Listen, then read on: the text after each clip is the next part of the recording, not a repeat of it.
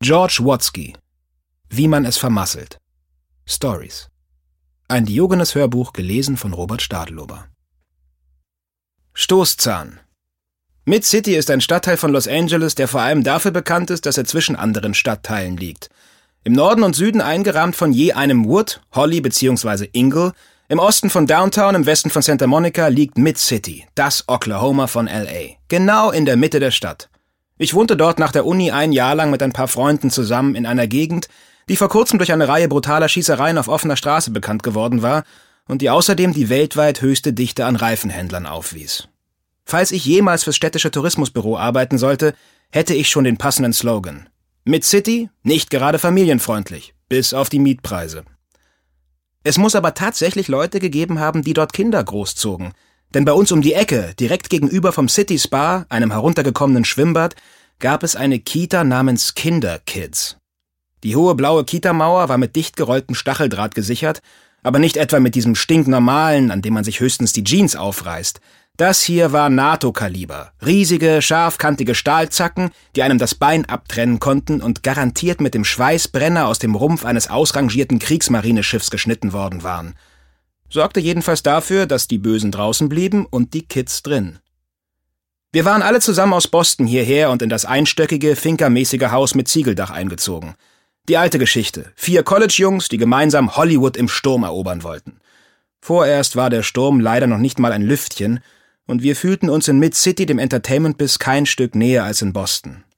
Von unserem Haus aus konnten wir zwar in der Ferne, jenseits von Kinderkids, Hollywood sehen, das sich mit hohen Mauern und Stacheldraht ganz eigener Art abschottete, aber wir waren draußen und lebten in einer Art Zwischenzustand.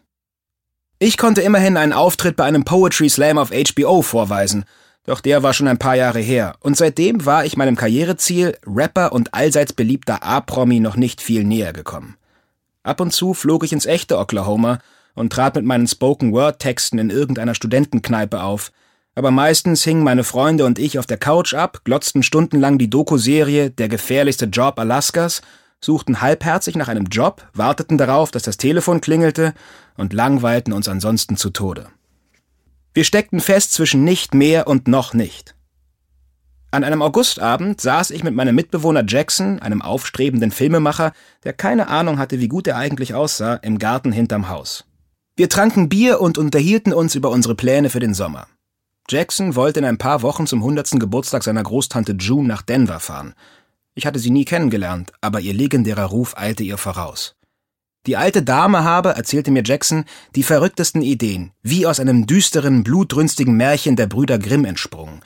Sie liebte alles, was exotisch, versteinert oder ausgestopft war. Tante June bezeichnete sich selbst als Mineralienfreak, und so wie ein Deadhead keinen Auftritt der Grateful Dead verpasst, ließ sie keine Gesteinsbörse aus.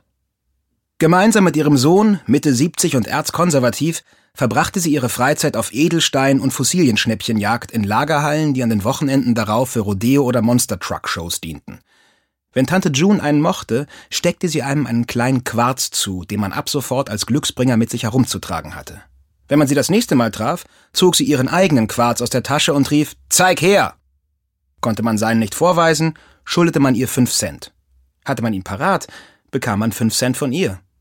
Tante June duldete keine Ausreden. Wenn man was vorzuweisen hatte, schloss sie einen für immer ins Herz. Wenn man sie enttäuschte, war's das. Zweite Chance? Fehlanzeige. Außerdem hatte June eine ganz spezielle Leidenschaft. Narwale.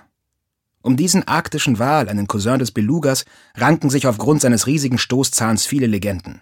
Genau genommen handelt es sich dabei um einen übergroßen Eckzahn, der die Lippe des Wals durchstößt. Als ich Tante June endlich kennenlernte, stellte ich fest, dass ihr gesamtes Haus vom Keller bis zum Dach mit Narwalen bevölkert war. Es gab bunte Origami-Versionen, Glasfigürchen und an der Kühlschranktür hing ein Foto von ihr, wie sie triumphierend über einem blutigen Narwalkadaver mit abgesägtem Horn steht. Das Foto war einige Jahre zuvor auf einer Kreuzfahrt mit ihrem Sohn durch die kanadische Arktis entstanden. Als das Tier ausgeweidet war, hatte sie den Stoßzahn ganz legal gekauft. Es gibt eine Ausnahmeregelung im Gesetz für bedrohte Arten, die es den Inuit erlaubt, die Tiere weiterhin für den eigenen Bedarf zu jagen. So viel Krimskrams, Nippes und Plunder Tante June schon gesammelt hatte, der Stoßzahn war ihr absolutes Lieblingsstück. Zu ihrem Leidwesen galten Narwal-Stoßzähne aber als Elfenbein, und es ist somit illegal, sie in die USA einzuführen. Dieses Gesetz richtet sich eigentlich gegen afrikanische Elefantenwilderer, aber auch die Narwale verfangen sich in diesem rechtlichen Schleppnetz.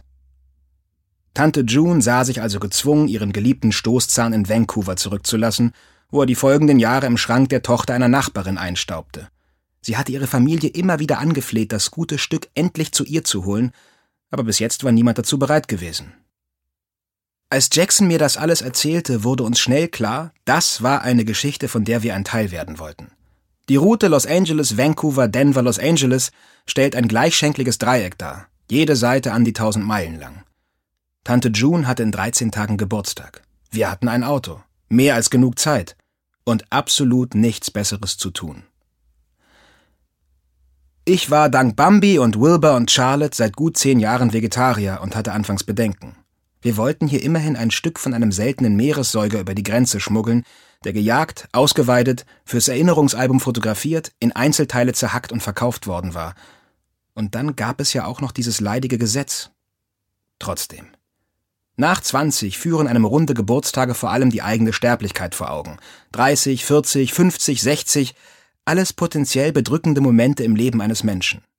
100 zu werden ist dagegen, als würde man dem Sensemann beide Mittelfinger zeigen.